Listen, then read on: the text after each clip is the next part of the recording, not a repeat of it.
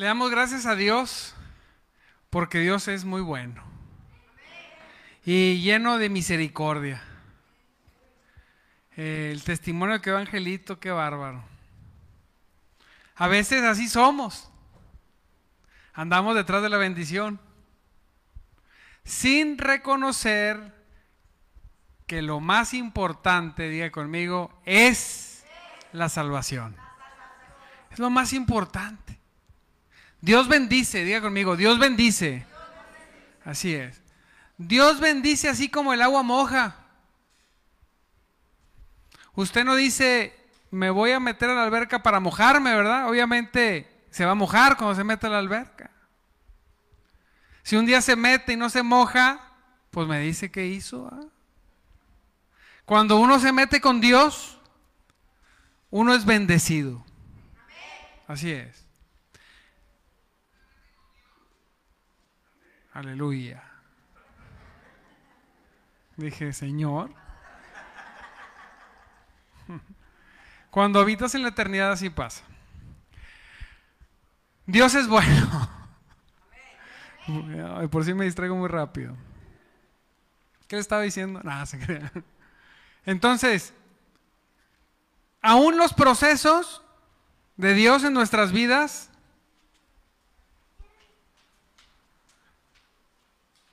aún los procesos nos bendicen. Y todos estamos pasando por un proceso. ¿Me ayudas con la puerta del baño?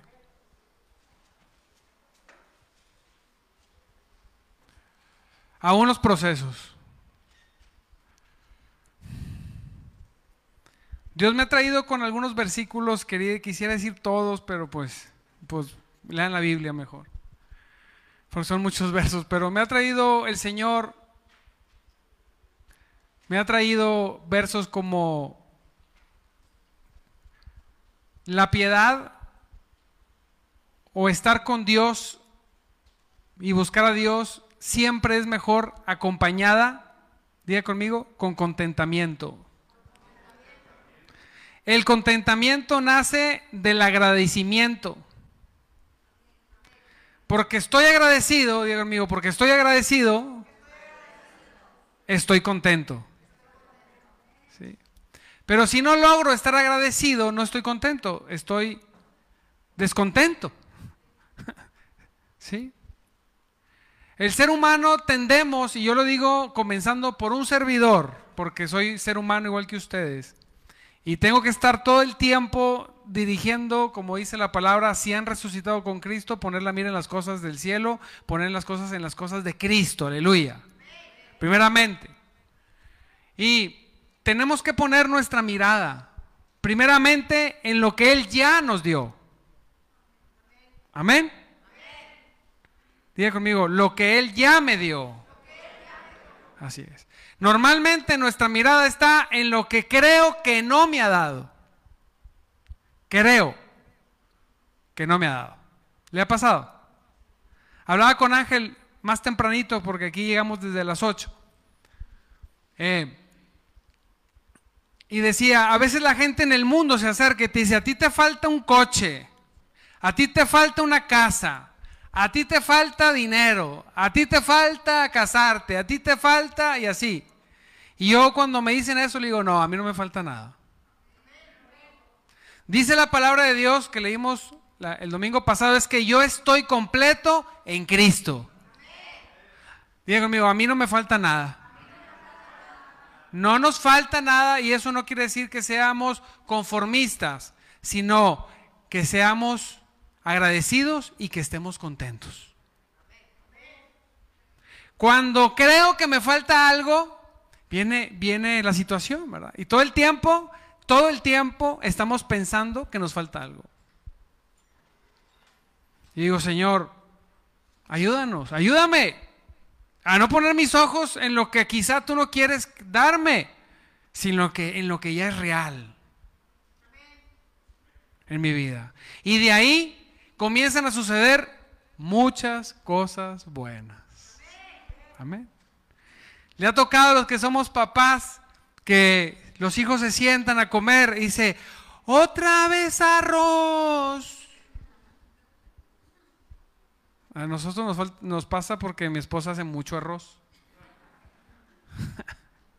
Otra vez arroz. Digo, sí. Hay personas en el mundo, niños, que quisieran comer arroz todos los días y solamente arroz, ¿eh? Nada más, sin chícharos. Tú se los quitas. Tan ricos que son los chicharitos. Y tan poquitos que lleva el arroz, ¿para qué se los quitas? ¿Se imagina? Y así venimos delante de Dios. Ay, otra vez, un día más. Ay, en esta vida de dolor. La vida es hermosa, digo conmigo. La vida es hermosa. No es fácil, pero es hermosa. Apláudele a Cristo que Él vive.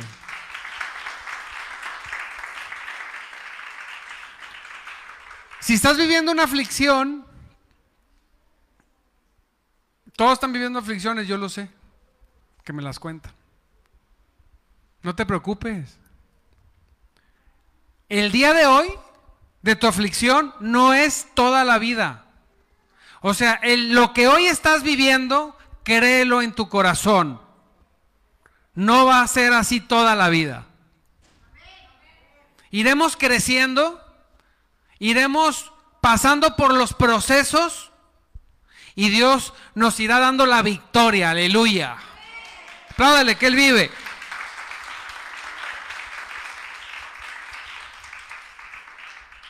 Y oraba al Señor, ahorita vamos a leer un pasaje donde vamos a, a, leer ahorita Marcos 10, del 46 al 52, una situación de una persona con una aflicción. Este hombre estaba ciego nada más, Cuando vemos la aflicción de otros, decimos, no, yo no tengo problemas. La aflicción que tú tengas, ¿quién, ¿algún ciego por aquí? Allá en las tribunas de arriba. Ay, pues, un día vamos a decir eso. ¿No va? ¿Quién cambiaría su aflicción que le dije al Señor? Yo te voy a quitar tu aflicción, pero vas a ser ciego.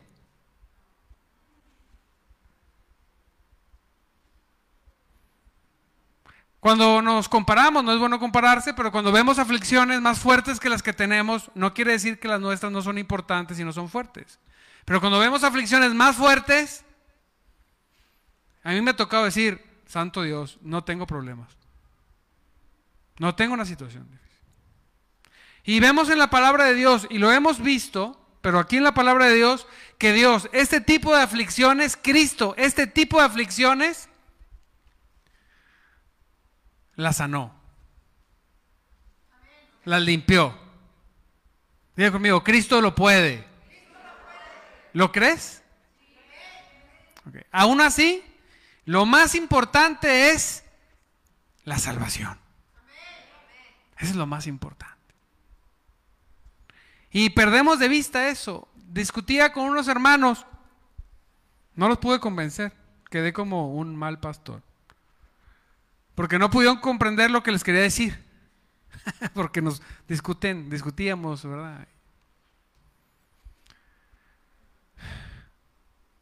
Angelito dijo, ¿verdad? A veces nosotros vamos y queremos darle a la gente alimento, comida. Ven, vamos, vamos con la gente pobre o la gente que no tiene alimento y vayamos y démosle comida.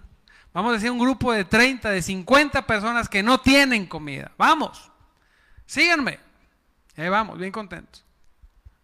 Aquí están los lunches. Aquí está la comida.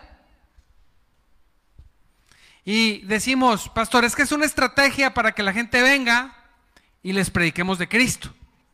Error. Jesús nunca les dijo a los apóstoles, ir, preparar lunches y, y llévenlos como estrategia para que vengan y les prediquen. ¿O si le dijo eso? Nunca. La gente que fue alimentada por Cristo tenía tres días de seguir a Cristo. La gente que era sanada eran personas que iban y buscaban a Jesús. Amén.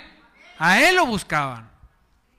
Jesús no andaba buscando como estrategia. No estoy diciendo que la obra que, que hacemos sea mala, sino lo que dijo Ángel, es lo importante. Lo importante es predicarles el Evangelio. ¿De qué sirve que alimente a 60 personas? Termina de alimentarlos, se va, cae un tornado y los mata a todos y todos se van al infierno. Sí, aunque no les gusta el tema del infierno, la gente que no tiene a Cristo, apúntele ahí, se va al infierno. Usted alimentó a puros muertos que se fueron al infierno. ¿De qué caso? Es mejor predicarles el Evangelio, que reciban a Cristo y en otra ocasión que son salvos, que si se mueren, llega un tornado, se cae la casa, ellos puedan pasar una eternidad con Cristo. Eso es lo mejor. Eso es lo más importante. Pero nosotros tendemos a llenar, a buscar las necesidades exteriores, primeramente, y desvalorizamos la primera cosa y la más importante es que somos salvos. Y me decía una persona, es que, no, ¿por qué dices lo del infierno? Va, porque yo no lo digo, lo dice la Biblia, lo dijo Cristo, quien murió y resucitó. Yo nada más repito, ¿verdad? Lo que él dijo. Y yo creo lo que él dijo.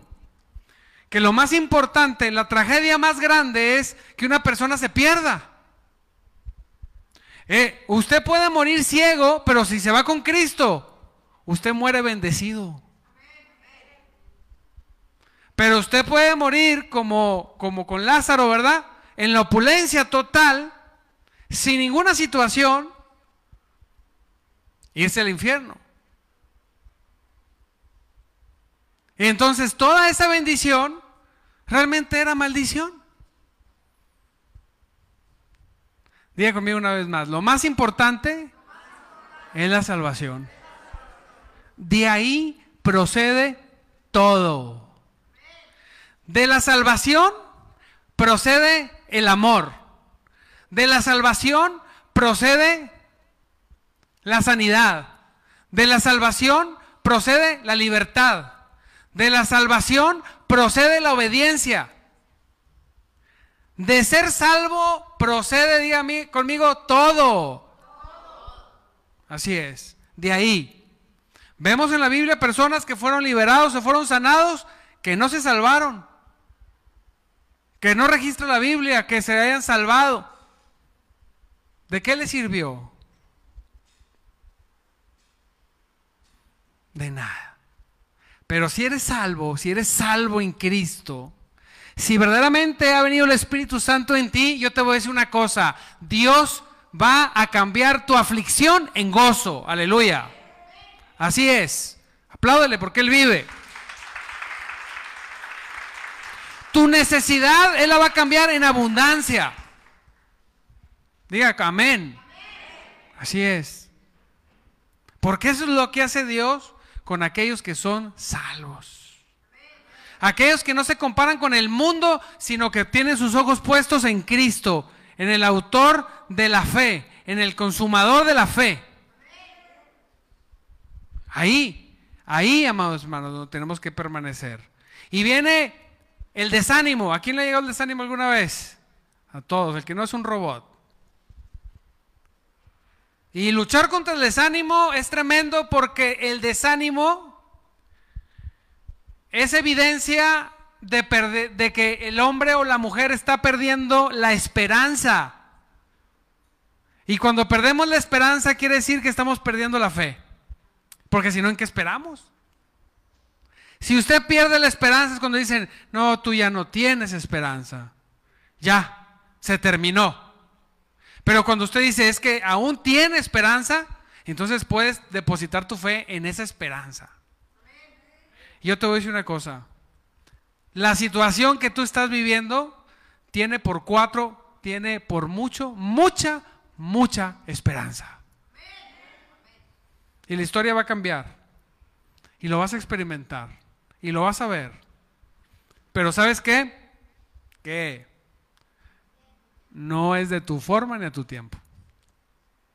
Y lidiar con esa realidad, tengo 14 años de estar lidiando con esa realidad, darme cuenta que no es a mi forma ni en mi tiempo. Suponemos, porque solamente suponemos que si yo lo hago a mi forma y a mi tiempo, el resultado será mejor. Como no podemos vivir las dos vidas paralelas, más que una o la otra. O el camino ancho o el angosto. No puedes andar por los dos así. Un pie en uno y un pie en el otro. O vas por uno o vas por el otro. Amén. Pero yo te voy a decir, aunque el otro camino parece así, ah, están así, vente, todos te aplauden y acá está el éxito y te asomas por el otro y van poquitos. Te aseguro que la bendición está por el angosto. Te lo aseguro en el nombre de Jesucristo. Porque el otro parece de vida, pero termina en muerte. Y te voy a decir, en todos los temas de tu vida, no nada más espiritual. ¿Quién lo cree? Y entonces, fíjese lo que pasa. Dice que en Marcos 10, del 46 al 52, dice, entonces vinieron a Jericó y al salir de Jericó, él y sus discípulos, diga conmigo, discípulos, y una gran multitud, discípulos y multitud. ¿Ustedes de la multitud o, los de, o de los discípulos? Seguros. Yo los conozco. Sí, créalo, diga, sí, soy discípulo. Estoy en construcción, pero soy un discípulo, aleluya. No dude. A menos que sea del montón, pues si yo soy del montón, pero estoy, ya apliqué para discípulo.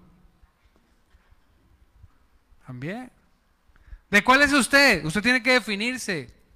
De los que andan con Jesús, gran multitud, o de los discípulos que andan aprendiendo, que andan haciendo lo que su maestro hace. Porque el cristiano es un discípulo de Cristo. Hace lo que Cristo hacía. ¿Sí? Usted hace lo que Cristo hacía, pues hágalo si es un discípulo. Dice, no, yo conozco uno, uno de los hermanos de los cristianos y es bien tremendo. Pues no es de los cristianos, quizá es de los que dijo Jesús. Ustedes son hijos del diablo, porque las obras del diablo son las que hacen. Así dijo Jesús, el amoroso Jesús. Le dijo a los fariseos, ustedes no son hijos de Abraham, ustedes son hijos del diablo, porque si fueran hijos de Abraham, las obras de Abraham harían. Y ahora es donde uno dice, no, yo del diablo, no, en el diablo ni, ni siquiera, ni pariente lejano. Yo soy discípulo y soy tu hijo, Señor. En construcción. en crecimiento. Amén. Y dice que iban discípulos y multitud. Dice que Bartimeo, el ciego, hijo de Timoteo, perdón, hijo de Timeo, estaba sentado junto al camino, mendigando. Hijo eso. Estaba ciego. Para el pueblo judío, pues, el ciego, pues a mendigar porque estaba maldito, ¿verdad? No tenía el favor de Dios. Dice, y oyendo y oyendo que era Jesús Nazareno, comenzó a dar voces y a decir, diga conmigo en voz alta, Jesús, dígalo, Jesús, Hijo, de David. dígalo, ten misericordia de mí. ¿Eh? Cieguito, discípulos, muchedumbre, uno solo de todos. ¿Qué? ¿Quién es? Jesús. Jesús, hijo de David, ten misericordia de mí. No veía nada, pero no era mudo. Aleluya. Dios bendice a los que no son mudos. Y clamó a Dios. No le dio pena. Levantó su voz y dice que muchos le reprendían para que se callase. Cállate, cállate.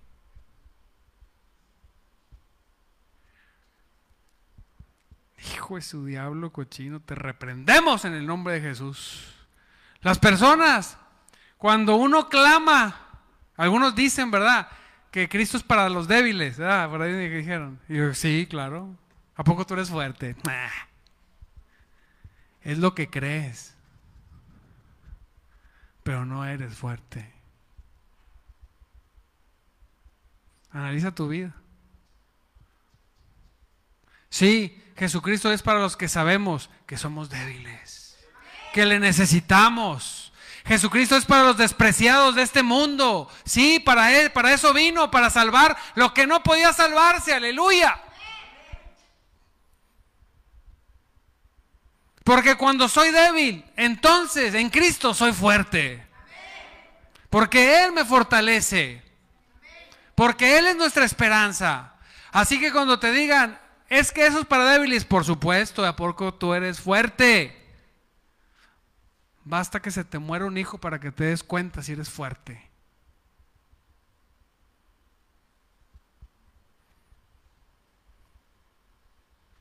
Basta que pierdas el negocio para ver si eres fuerte. Basta que te dé un cáncer para ver si eres fuerte. ¿Sabes qué? No eres fuerte. Y el mayor de los engaños es creer que eres. La vida es hermosa, es difícil, pero las circunstancias de repente pueden venir y matarte como una mosca. Perdón por las moscas, pero así las matamos.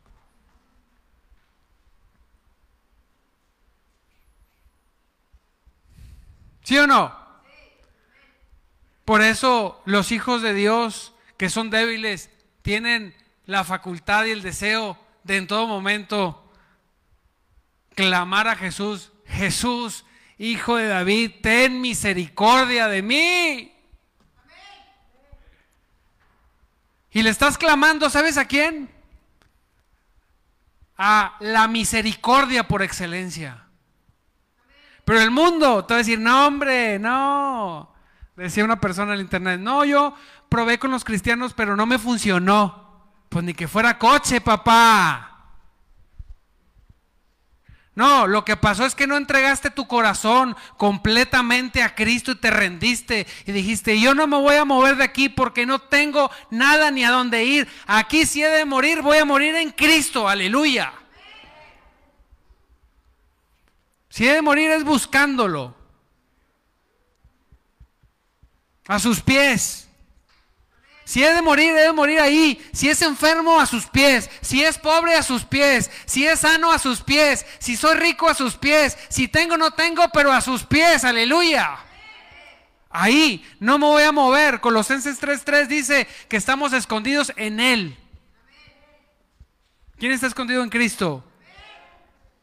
Ahí no me muevo. Yo he experimentado, tú lo has experimentado. Un hermano me decía, pastor, nada más saco el pie afuera de Cristo y la riego. Regazón, pum, tomo una decisión equivocada. Un pie saco y, la, y le hecho perder todo. Todo lo que llevaba edificado. Así es. E, escondidos en Cristo. Y ahí escondidos, nunca se te olvide que puedes clamar, Jesús, ten misericordia de mí. No sé, no sé muchas cosas, no entiendo nada, pero ten misericordia de mí, tú sabes lo que necesito. Cuando el clamor nace del corazón, es continuo, es permanente, que es lo mismo, es constante, que es lo mismo, no te cansas nunca hasta que puedas ver la misericordia de Dios sobre tu vida. Aleluya. Y que tú puedas decir, clamé al Señor y Él me contestó. Y me libró de todos mis temores, de mis dudas, de mis miedos, de mis dolores. Yo clamé al Señor de día y de noche. Y Él me respondió y me libró de todos mis enemigos. ¿Quién puede hacer eso?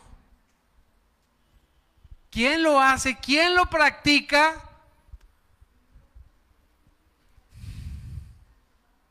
¿Sabe por qué nos detenemos? Porque estoy seguro, porque lo he experimentado, que cuando estamos clamando a Dios, internamente hay algo que me dice, ya, bájale, ya, te cansaste. Ya, ya, ya, ya. Te ves ridículo ahí gritando como loco, clamando.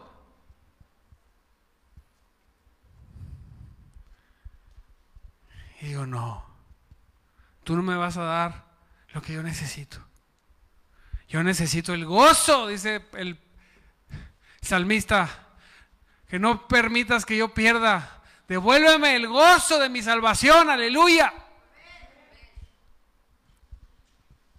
Ahí, ahí, ahí está todo escondido, todo escondido, todo escondido, todos los misterios ahí, en clamar a Cristo con todo tu corazón.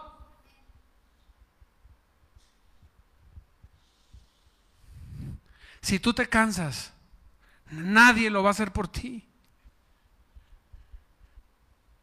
Clama. Dile de tu lado, clámale a Dios. Y muchos le reprendían para que, para que se callase, cállate. Pero él clamaba mucho más. Hijos, a mí me encanta eso. Ay, nadie quiere, voy a, voy a ir tres veces más. Y si hago viscos cuando leo un libro de la Biblia, lo voy a leer cuatro veces más, pero no me voy a dormir, lo voy a leer. Y si batallo, me lo voy a memorizar. Pero sabes que no me vas a ganar. Y si un día me quedo dormido porque me desperté a las 5 de la mañana, ahora me voy a levantar a las 4, aleluya. Pero vencido, nunca. Diga conmigo, nunca. Así es, porque tenemos un Dios vivo, poderoso, real, verdadero, que lo único que quiere es que logres tener ese contacto con Él, que vayas y lo busques y clames hasta que te desgañites. Porque si no, ¿quién lo haría? Y todo el tiempo vienen personas a decirte cosas y esto y lo otro y aquello, y es sin verdad, y que si no tenía, que el otro, ¡eh, no me está diciendo a mí, hablándome de Cristo mal. Si quieres, amigo, lo que quieras, pero no me vengas a hablar de Cristo mal, porque es mi Señor. No te escucho y no te quiero escuchar. Al único que escucho es a mi Señor y Salvador, aleluya. Así es. No dejo que ni pensamientos, vienen pensamientos y ¡pum! los bateo. Vámonos. Lo sujeto directamente a la presencia de Cristo. Vámonos, no te voy ni siquiera a pensar.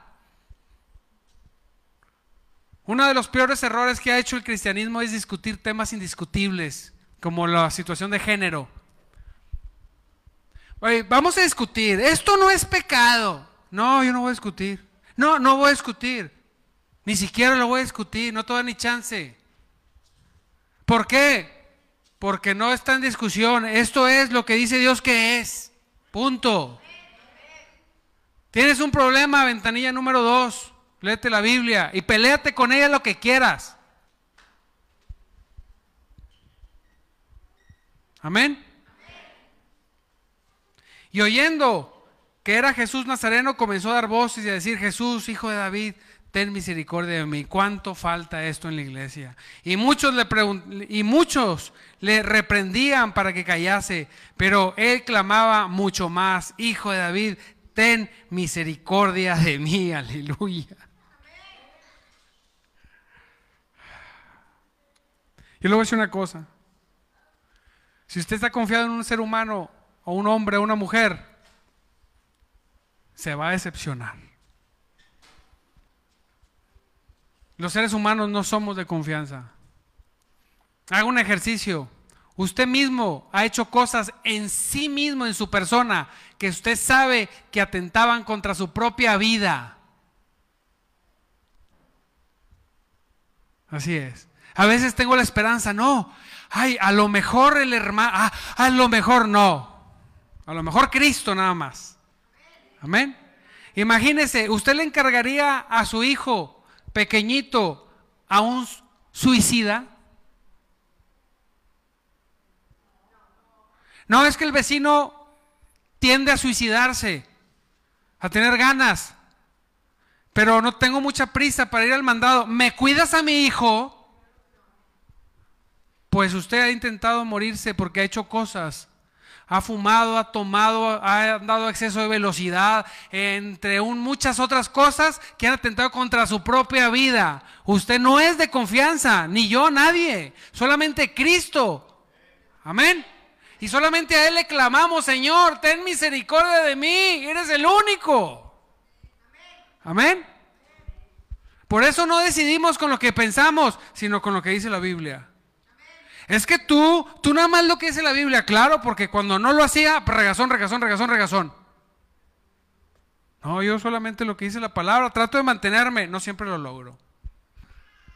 Pero mis mejores resultados en cualquier tema siempre es cuando seguimos la Biblia. Amén. Y dice, entonces Jesús, de discípulos y muchedumbre, solamente uno se atrevió a clamar. Diga conmigo, yo voy a ser ese uno. Aleluya, yo también, yo también. Entonces Jesús, deteniéndose, mandó, mandó llamarle y llamaron al ciego diciendo, ten confianza, levántate, te llama. Fíjese lo bipolar que es la gente. Jesús, ten misericordia de mí, cállate. Jesús, ten misericordia de mí, que te calles. Y luego Jesús se detiene. Hey, ¿Quién es? Tráetelo. Ay, ten mucho ánimo, te llama. Así es el ser humano. ¿Sí? Yo, aquí se han parado a decir que soy el mejor pastor y aquí han dicho que, y se han vuelto a parar diciendo que soy el peor. así pasa, así van a decir contigo. Ay, es muy buena la, vecina. Y ay, uno ya chismosísima y no sé qué. Que le... Así somos seres humanos. Pero este hombre no se intimidó y Jesús le llamó. Jesús te está llamando. Diga conmigo, amén. Ten confianza. El Señor te llama. Tócalo, Señor. Y luego dice, no, es que en la iglesia hay puros hipócritas. Hay en tu casa pura fina persona. Sí, no, uff, le dicen los finos. En la iglesia vemos pura gente devastada que necesitamos de Cristo. Pura gente que ha vivido en pecado y que lo que quiere es vivir bien. Amén. Con necesidades débiles somos, sí, necesitamos al Señor. Jesús, ten misericordia de nosotros. Él entonces, arrojando su capa, se levantó y vino a Jesús. Me imagino que alguien le ayudó. Pues no veía. Respondiendo Jesús le dijo, ¿qué quieres que te haga? Me imaginé cuando estaba estudiando esto, la lámpara de Aladino, pero con Jesús. Aquí nada más es una pregunta, es un deseo. ¿Te imaginas? Jesús, frente a ti y te dice, me encanta Jesús porque siempre se detiene hasta por una persona. ¿Qué quieres que te haga? Ah, no, el mejor negocio. Que la gente busca tener buenos negocios. No, eh, mm, mm, este, el carro de siempre, el carro se evalúa, cabezón. No, bueno, el terreno. Que mis hijos tengan muy buenas carreras, crezcan. Un gran ministerio.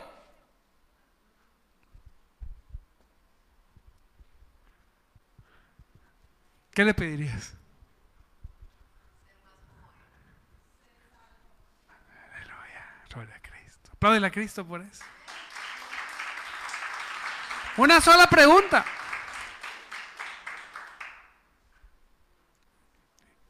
¿Qué quieres que haga? ¿Cuántas personas te han dicho con posibilidades, ¿qué quieres? Menos dinero. Ah, no. Entonces no puedes hacer nada por mí. ¿Por qué? todo las aflicciones o en su mayoría son algo que nos falta. O creemos que nos falta. Señor, pues con unos dos millones de dólares me aviento ciego sin problemas. Total, ciego, pero feliz. ¿Tú crees? Pues no. Y el, y el ciego responde como cualquiera de nosotros. Yo leyendo esto dije, Señor, o sea, yo también hubiera dicho, regrésame la vista. Pero la respuesta que esperaba Jesús era, quiero ser salvo. Ciego de aquí a los 80 que me muera, o 90, o 100, algunos 120.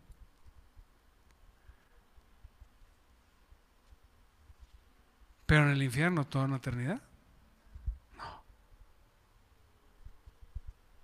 ¿Qué necesitas? Colosenses, leímos 3.3, no, no 3.3, perdone. Colosenses, no me acuerdo cuál Colosenses es, pero dice que en Él estamos completos. Lo único que necesitamos en Él es lo que Él puede dar por excelencia, es que seamos salvos. Entonces ya no va a sentirse con carencias ni con dudas. Yo soy salvo. Sí, vas a pasar por el proceso de las luchas, pero yo te lo digo en el nombre de Jesucristo. De todas, de todas ellas te librará Jehová. Aleluya. Sí, Señor, porque así es Dios. Pero lo primero es lo primero. Y le dice, ¿me ayudas, Karencita, por favor? ¿Qué quieres que haga? Y el ciego le dijo, maestro, que recobre la vista. Y Jesús le dijo, vete, tu fe te ha sanado. No va. Jesús dijo primero, lo primero, tu fe te ha salvado. Eso es lo más importante. Aunque no lo pediste, yo te lo di. Y enseguida, dice la palabra, recobró la vista. ¿Qué le dio primero Cristo? Si eso no transforma tu mente, si no podemos digerir esta verdad en nosotros, entonces siempre voy a vivir en tristeza. Porque te quiero decir algo, perdóname, pero discúlpame, me tocó decirte, lo soy el pastor. Nunca vas a tener todo lo que quieres. Nunca tendrás algunas cosas. Pero te voy a decir una cosa, van a ser la minoría. Porque a Dios lo que le interesa es tu corazón, tu alma. Quítate la imagen de ti que has creado en tus sueños y crea en tu mente la imagen que Cristo ha creado en Él, en su voluntad. Y entonces como libres, como reconociendo que es lo primero, yo ya sé que viene lo segundo. Que su bendición impacte nuestras vidas, nuestras familias. Que si estás enfermo sanes. Que si estás triste te goces. Que si estás en depresión se rompa todo espíritu depresivo. En el nombre de Jesús. Diga porque ya soy salvo. Dígalo porque ya soy salvo.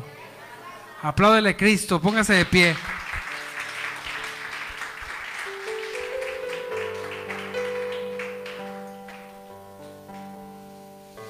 Vamos a cortar la transmisión en el nombre de Cristo.